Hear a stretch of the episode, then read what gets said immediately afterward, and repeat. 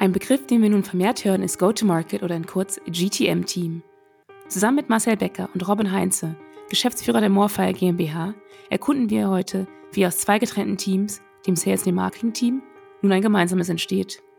Die beiden teilen mit uns sowohl Strategie und Umsetzung, wie man dieses Team beispielsweise räumlich zusammenführen kann, bis hin zur Erstellung von gemeinsamen Zielen. Wer Hands-on-Tipps abstauben möchte, um bestmöglich die Zusammenarbeit zwischen zwei Unternehmensteilen zu gestalten, Hört bis zum Ende zu. Mein Name ist Leslie Boadum und ich führe euch durch diese Episode von dem Digital Help Desk.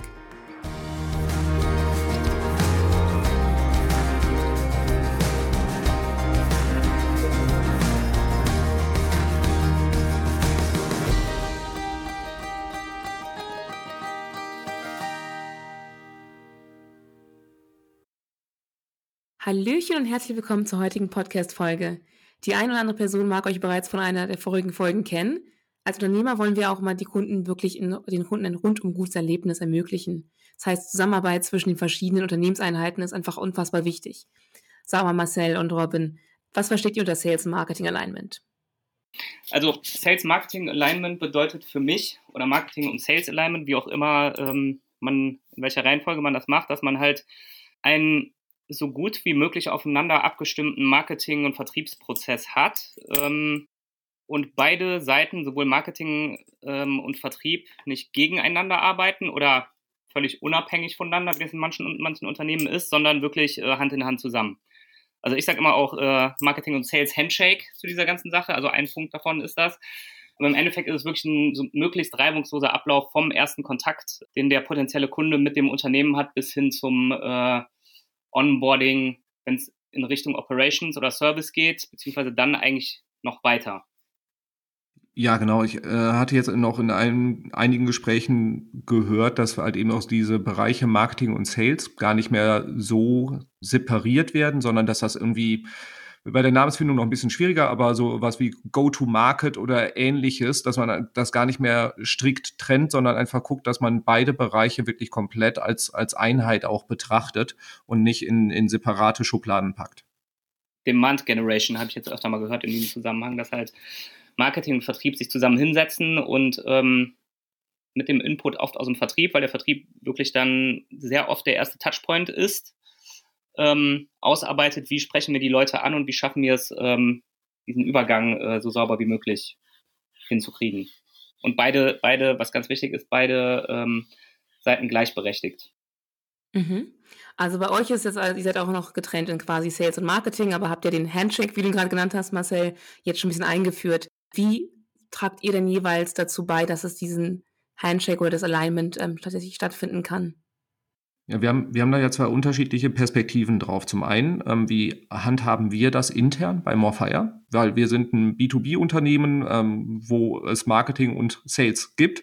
Wir haben aber auch ganz viele, also die Hälfte unserer Kunden sind B2B-Unternehmen, die vor ähnlichen Herausforderungen stehen. Und ähm, unsere Herangehensweise ist da so, dass wir sagen, okay, wir, wir probieren ganz, ganz viel bei uns selber aus und probieren einfach, wie kriegen wir es optimal gelöst, stehen aber auch im, im regen Austausch mit den Kunden und hören halt eben da, legen da das Ohr aufs Gleis und gucken, was sind so deren Herausforderungen, wo, worüber stolpern die und auch welche Lösungsansätze haben die, sodass wir Input an die Kunden geben können und auch von der Kundenseite aus lernen. So, bei uns selber, ähm, wir haben die Bereiche theoretisch getrennt. Praktisch findet das aber nicht statt. Bevor wir alle ins Homeoffice umgezogen sind, saßen Marcel und ich, also Marcel ist bei uns an Geschäftsführung für den ganzen Bereich Vertrieb, Sales verantwortlich. Ich bin für den Bereich Marketing verantwortlich.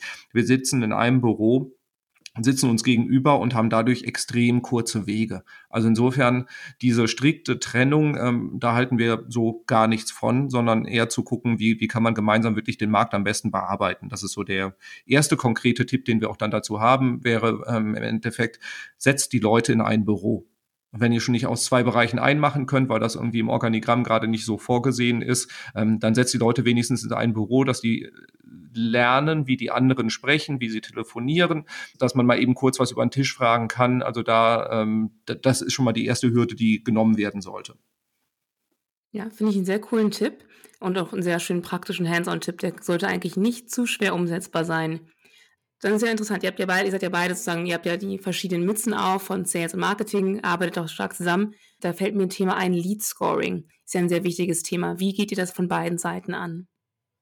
Also Lead Scoring sehe ich sogar fast als zentralen Bestandteil dieses äh, Marketing Sales Alignment, weil ein Lead Scoring ist eigentlich das Ergebnis, was halt mit den Blickwinkeln von Marketing und Sales, ja, was daraus entstehen sollte. Ne, also ganz praktisch ist das bei uns so, dass wir, also neben unternehmensspezifischen Eigenschaften in einem Lead Scoring, also wie Unternehmensgröße, Branche, Mitarbeiteranzahl, äh, Umsatz, ähm, also solche unternehmensspezifischen Zahlen gucken wir uns auch, also ich natürlich aus der Vertriebsbrille ganz klar an, was machen die Leute auf der Webseite. Das heißt, ich habe auch Sales-owned Content bei uns auf der Webseite. Und Robin tut das gleiche äh, fürs Thema Marketing. Und wenn das dann halt übereinander geworfen wird, sollte halt irgendwann ein Scoring aufgebaut sein, was immer näher äh, wirklich an die Realität rankommt. 100% schafft man es nie. Das ist halt auch so ein Ding, äh, wir setzen uns einmal im Quartal zusammen, gucken uns unser Lead-Scoring an, gucken auch, wie gut das wirklich passt und äh, verbessern das eigentlich jedes Mal. Und ähm, also, um die Frage zu beantworten, ich sehe das Thema Lead-Scoring als den zentralen Anlaufpunkt in der Mitte äh, zwischen Marketing und Vertrieb. Ja, sollte auch wirklich von beiden Seiten bearbeitet werden. Was wir immer wieder in Gesprächen mit Kunden sehen, ist, dass irgendwie das Marketing ein Lead Scoring entwickelt hat, was wir dann zum Beispiel in, in HubSpot implementieren sollen. Ähm, oder dass Sales da ganz konkrete Vorstellungen hat. Beides ähm, einzeln betrachtet ist nicht zielführend. Also wir, wir empfehlen da eine Betrachtung wirklich von beiden Perspektiven, dass Sales eine, ähm, rückwärts schaut und sagt, okay, die Leads, die wir wirklich spannend fanden, die wir dann auch zu wirklich passenden Kunden konvertieren konnten, was hatten die für Merkmale? Was macht die besonders? Was unterscheidet die auch von denen, die nicht funktioniert haben, um diese Merkmale dann auch in das Scoring reinfließen zu lassen? Und gleiches aus Marketingperspektive, so diese Herangehensweise, was können wir dann machen, wenn wir wissen, das sind die Merkmale, auf die es ankommt? Wie können wir Marketingaktionen hinführen, damit wir mehr von diesen Leuten kriegen? Also wo müssen wir Kampagnen fahren, um, um die Leute reinzuholen? Welche Touchpoints müssen wir kreieren? Damit wir die Leute im Kaufentscheidungsprozess eine Stufe weiterbringen und zwar auch näher an uns heran. Und wie können wir vermeiden, dass wir zu viele von den falschen Leuten reinholen, die zwar irgendwie dann auch im Scoring irgendwie hochklettern, aber am Ende dann doch nicht die, die Zielkunden sind. Also das Lead Scoring kann da ein extrem wichtiger Faktor sein. Und auch wie Marcel es gesagt hat, ähm, wir packen das bei uns quartalsweise an. Ähm, Lead Scoring ist kein, kein abgeschlossenes Projekt, sondern es ist ein fortlaufender Prozess und wir machen immer wieder Stichproben und gucken uns an, wieso ist der jetzt irgendwie auf einen sehr hohen Score gerutscht, der passt doch so überhaupt nicht rein. Also sowas passiert immer mal wieder, ähm, um da dann nachzujustieren und da das quartalsweise sich mit Marketing und Sales hinzusetzen und dann nochmal das Ganze zu schärfen, ist extrem wichtig. Gut, also es klingt, als ob es wirklich bei euch ein lebendes, quasi, ähm, ja, ein lebender, lebender Teil des Unternehmens ist, dieses Lead Scoring, dass man wirklich immer wieder reinschaut, schaut, passt das gerade so und dann wirklich dann diese Verzahnung reinkriegt und sagt, okay, wir möchten von beiden Seiten sehen, dass ähm, der Kunde wirklich zu uns passt, sowohl im Vertrieb als auch im Marketing. Also das ist auf jeden Fall schon sehr, sehr spannend zu sehen, dass man auf jeden Fall das immer wieder wiederholen sollte, also eine Regelmäßigkeit damit reinbringt und es sich einmal einfach aufbaut und dann stehen lässt. Ja, also da sollte man auch ganz einfach weder vom Vertrieb noch vom Marketing nicht eitel sein. Und wenn man halt sieht, dass die Ideen, die man hatte, durch Zahlen dann widerlegt werden, ähm, sollte man sich halt neue Dinge ausdenken, das immer wieder testen. Das macht man ja im Performance Marketing auch so. Also man testet halt Dinge gegeneinander und wir machen das mit unserem Lead Scoring ja quartalsweise dann halt auch so.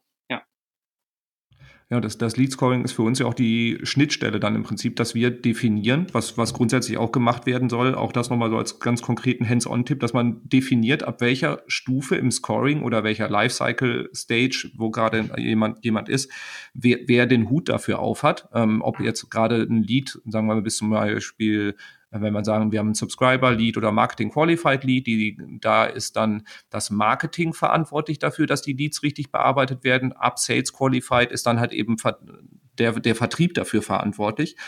Das im ersten Schritt zu definieren und im zweiten Schritt dann halt eben auch diese Übergabe, diesen Handshake, wie Marcel so schön sagt, ähm, zu definieren und zu sagen, so, was passiert denn an der Schnittstelle? Weil ähm, nur weil ein Lead jetzt von Marketing Qualified auf Sales Qualified springt oder weil er einen bestimmten Score überschreitet, heißt das nicht, dass der auch optimal übergeben wird. Und da dann auch dieses, diese Phase dazwischen, wo man sagt, okay, der ist jetzt gerade vom Lead Score her relativ hoch, schon Marketing Qualified, aber vielleicht noch nicht irgendwie Sales Ready, da zu gucken, dass diese auch aufploppen, manuell vielleicht geprüft werden, wenn es von der Stückzahl her möglich ist und geprüft wird, passen die Eigenschaften? Macht es Sinn, hier mal Pre-Sales loszuschicken und mal so einen ersten Bedarfsanalyse-Call zu machen? Ähm, gehen wir den direkt an Vertrieb, weil die Merkmale dann doch sehr eindeutig sind? Oder sagen wir, nee, es passt irgendwie dann doch nicht, der Score ist zwar hoch, aber irgendwie Sales Ready sieht ja noch nicht aus, dass man ihn auch dann auch wieder manuell herabstuft. Also da die, genau diese Schnittstellen zu definieren und immer,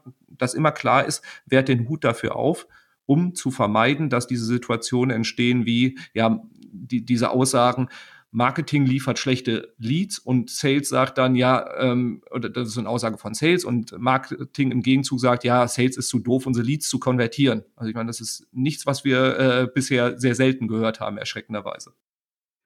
Äh, ja, das äh, hört man immer wieder, das stimmt. Ich, ich habe dazu auch noch einen, ähm, äh, einen kleinen Praxistipp, den, den wir uns eingebaut haben in unser CRM. Also wir haben quasi live, so ein Live- Ticker, in dem drin steht, warum der Lead gerade diesen Lead Score hat. Und das hilft halt beiden Seiten total. Das hilft dem Marketing total zu sehen, da muss ich jetzt noch ein bisschen mehr Marketing machen quasi.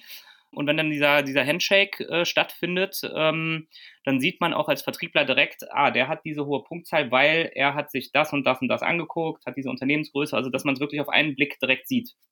Das finde ich cool. Also ich meine, was ihr macht, ist ja wirklich zu gucken, dass man diese Schuldzuweisung nicht mehr haben kann. Ähm, das ja schon gesagt, äh, ich glaube, Robin hat es erwähnt, mit den verschiedenen Stufen, dass man sagt, okay, hey, wir haben ganz klare Verantwortlichkeiten und du, Marcel, hast jetzt auch gerade erwähnt, dass ihr das in HubSpot auch macht, das jetzt transparent darstellt. Habt ihr denn da bestimmte Sachen, die ihr macht? Also wie nutzt ihr denn Automation, Marketing-Automation, um wirklich ähm, zu schauen, dass ihr die Leads ähm, optimal vorbereiten könnt? Auch, auch da wieder beide Perspektiven mit reinfließen lassen. Was wir sehen, ist ganz oft, dass Marketing Automation dann irgendwie aus dem Marketing getrieben wird, um irgendwie Leads reinzuholen und dann zu beackern. Und die werden dann irgendwann an Sales übergeben. Aber Sales wird in diese Erstellung von Marketing Automation Prozesse gar nicht irgendwie mit einbezogen. Und auch hier wieder zu sagen, beide zusammen.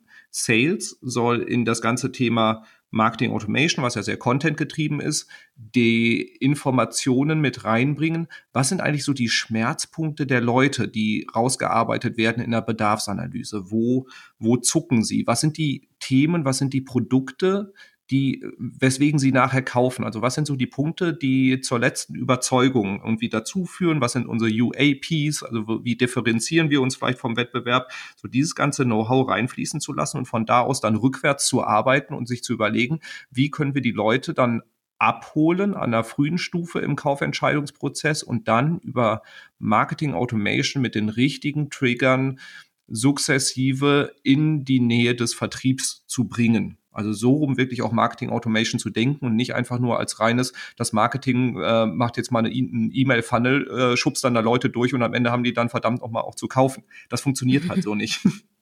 Hier auch noch, hier auch noch super wichtig. Als Vertriebler sollte man sich auch mal durch den eigenen äh, Funnel durchjagen lassen. Ne? Also erstmal um zu gucken, wie funktioniert das überhaupt? Also was passiert da überhaupt mit den ganzen Menschen, die von uns im Marketing bearbeitet werden? Und natürlich ist es hinterher in einem persönlichen Gespräch auch äh, nicht so cool, wenn man einfach gar nicht weiß, ähm, was da vorher passiert ist. Das, das, das äh, erlebe ich nämlich in ganz, ganz vielen äh, Gesprächen, dass halt trotz Marketing Automation, ähm, da gibt es ja die verschiedensten Systeme, wie auch immer, dass die Vertriebler oft gar nicht wissen, was Marketing da macht, obwohl die eigentlich nur per Klick sich einmal für ja, eine bestimmte Kampagne anmelden müssten. Ähm, hört sich eigentlich total logisch an, hat mich aber auch erst jemand vor zwei Jahren mal drauf gebracht und ähm, das hilft total.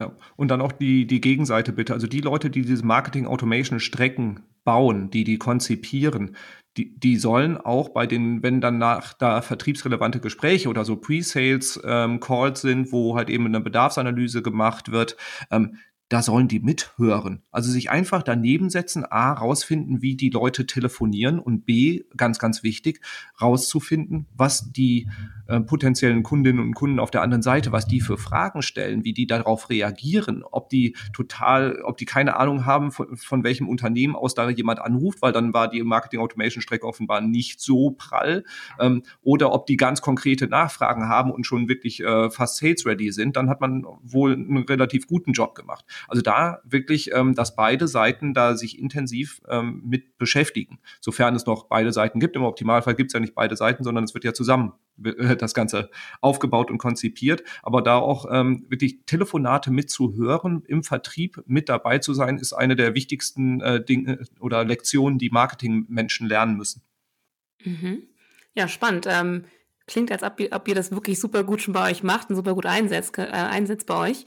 Ihr habt auch ein bisschen Content angesprochen, jetzt, dass ja man auch als ähm, Sales-Mitarbeiter wissen sollte, was für ein Content wird eigentlich bespielt, aber auch als äh, Marketing-Mitarbeiter wissen soll, was für ein Content wird im Gespräch dann ähm, vom Sales Rep mit reingebracht.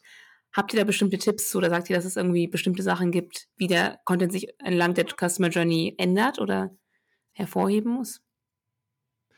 Genau, Content Marketing wird ja oft dann aus dem Marketing-Department raus gedacht und geguckt. Ähm, da da, da geht es ja um Themen zum Beispiel, welche welche Suchanfragen gibt es bei Google, die irgendwie bedient werden können? Was sind irgendwie Themen, die man über Social Media gut spielen kann, um Leute irgendwie auf bestimmte Themen zu stoßen? Wichtig ist wirklich dieser Punkt, den du in der Fragestellung auch mit formuliert hast, ist dieses Thema Customer Journey. Das heißt, ähm, es gibt Content, um Leute überhaupt erstmal für ein Thema aware zu machen und dass die überhaupt erstmal auf so ein Thema irgendwie anspringen, dass das ins Bewusstsein reinkommt. Dann fortgeschrittenen Content, wo Leute sich intensiver mit beschäftigen, wo vielleicht irgendwie die in der ersten Analyse sind, Vergleiche machen, wo man irgendwie merkt, okay, da könnte jetzt so langsam ein Bedarf entstehen, was ja ganz am Anfang der Customer Journey überhaupt nicht der Fall ist.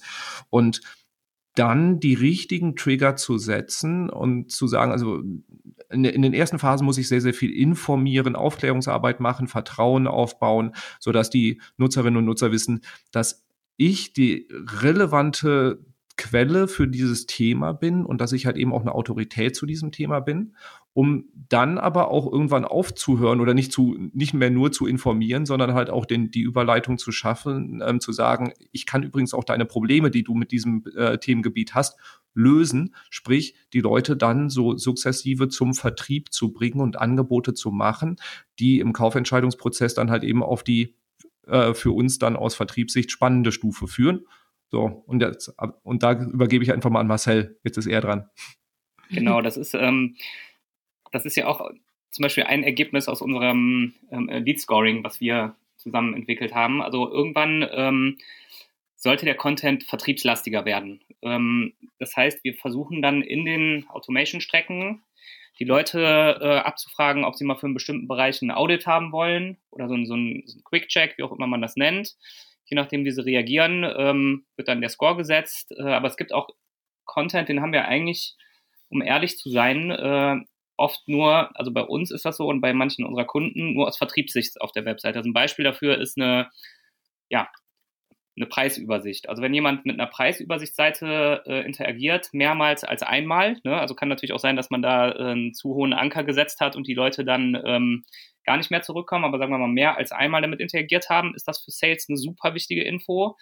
Äh, Referenzen, der Klassiker, auch eine super wichtige Info. Hat sich da jemand mehrmals auf der Referenzenseite rumgetrieben? Ähm, es gibt noch weiteren Content, also wie sieht eine Zusammen, also wenn ich mich für ein Unternehmen unterscheide, wie sehen die ersten Schritte in der Zusammenarbeit aus? Ich meine, das ist gerade im B2B, wenn es um hochpreisige und ähm, informationslastige Produkte oder hm, ja, Software oder Dienstleistungen geht, gibt den Leuten das Sicherheit. Das heißt, Leute, die sich halt ähm, entweder was runtergeladen haben, wo es wirklich konkret drin steht, wie sehen die ersten 30, 60, 90 Tage aus in der Zusammenarbeit oder eine Web, also eine, eine Unterseite auf der Webseite, in der das halt auch nochmal schön runtergeschrieben ist. Das sendet ganz klare Signale Richtung Sales. Hier ist jemand, der beschäftigt sich gerade ziemlich intensiv mit einer Zusammenarbeit und da müsste dann eigentlich auch so schnell wie möglich ein Trigger ausgelöst werden, der der äh, Sales-Abteilung Bescheid gibt. Ne, da muss man auch manche Sachen manchmal ausschließen. Das kann auch sein, dass der Wettbewerb sich äh, auf solchen ähm, Seiten rumtreibt, ähm, aber das kann man ja technisch relativ easy ausschließen. Und äh, so haben wir das halt so gemixt aus Marketing-Owned Content, Sales-Owned Content. Und wenn halt alles davon oder vieles davon anschlägt, sollte der Lead irgendwann relativ sales-ready sein. Das muss aber nochmal manuell ähm, überprüft werden. Durch ein Gespräch dann quasi. Genau, wenn, wenn, wenn, wenn sich jetzt jemand fragt, so, okay, was könnte das bei mir sein für ähm, Sales-Owned Content oder so dieser Content, der einen dann äh, sehr nah an den Kaufentscheidungsprozess heranführt, beziehungsweise wo dann die Merkmale im Lead-Scoring anspringen, im Endeffekt auch da den Vertrieb fragen und so ein bisschen die FAQs abklopfen. Was sind so Fragen, die Kunden immer stellen. Das kann bei, bei Produkten zum Beispiel die Lieferzeiten sein, Herstellprozesse, also wie, oder wie, wie lange dauert es, bis das Produkt dann wirklich beim Kunden ausgeliefert wird im B2B? Also habt ihr jetzt irgendwie 30 Tage Lieferzeit, dauert es 90 Tage, wie auch immer. Solch, solche Fragestellungen können das sein, die immer wieder auftauchen. Und wenn die auf der äh, Webseite beantwortet werden und Nutzerinnen und Nutzer, die dann auf diese Seite häufiger gehen oder mehr als einmal, die scheinen ein sehr konkretes Interesse zu haben und sehr kurz vor einer Anfrage zu stehen. Und in solchen Fällen dann halt eben auch den Score hochzuschießen, um dann möglichst vielleicht sogar proaktiv die Leute anzurufen und zu fragen, äh, wie es aussieht, ohne natürlich, dass man im Detail sagt, warum man gerade in dem Moment anruft, kann extrem äh, hilfreich sein. Also da einfach wirklich Marketing und Vertrieb wieder zusammenhocken und überlegen, was sind die Punkte, wo potenzielle Kunden sich outen, dass sie im Interesse gerade kurz vor Anfrage oder kurz vor Auftrag stehen. Ja, sehr super cool. Ähm, habt ihr dann auch Kunden, die auf euch zugehen und sagen, hey, ähm, wir möchten auch mal ein bisschen besser im Marketing und Sales Alignment werden? Oder ist es eher eine Fragestellung, die ihr nicht so oft bekommt? Nimmt massiv zu. Also äh, einfach dadurch, dass wir, also wir, wir kommen aus dem äh, Marketingbereich, machen seit 15 Jahren Performance-Marketing, aber wir haben sehr, sehr viele B2B-Kunden insbesondere, die wir halt eben auch mit HubSpot, ähm, Aufsetzen von Marketing, Automation etc. begleiten und wo wir immer wieder feststellen, dass deren größte Herausforderung nicht ist, diese Marketing-Automation-Sachen aufzusetzen, sondern die wirklich halt eben dann auch die Übergabe zum Vertrieb zu machen und da halt eben dann auch ja, Umsatz raus zu generieren, dass da einfach oft die, die Schnittstellen intern fehlen, also nicht technische, sondern menschliche Schnittstellen. Und das, das ist mittlerweile auch ein ähm, ja, standardisierter, ne, nicht standardisierter Prozess, also ein etablierter Prozess, dass wir da Kunden beim Aufsetzen vom Lead Scoring, wie, wie auch dann Übergabe aussehen können, wie man Pre-Sales mit installieren kann, etc. Das ist mit, hat sich mittlerweile etabliert bei uns auch, ja. Sehr cool. Finde ich auch gut, dass äh, mehr Unternehmen äh, sich noch ein bisschen mehr verzahnen und zusammenarbeiten wollen. Und auch die Idee von dem Go-to-Marketing, wie ihr es genannt habt, zum Beispiel, finde ich auch eine sehr spannende. Auch vor allem, wenn man überlegt, wenn es ein kleinere Unternehmen sind, ist es vielleicht auch ähm, schneller umsetzbar. Ähm, ihr habt ja jetzt schon einige Tipps, äh, also Hands-on-Tipps äh, gegeben, da, ähm, dafür da schon mal Dankeschön.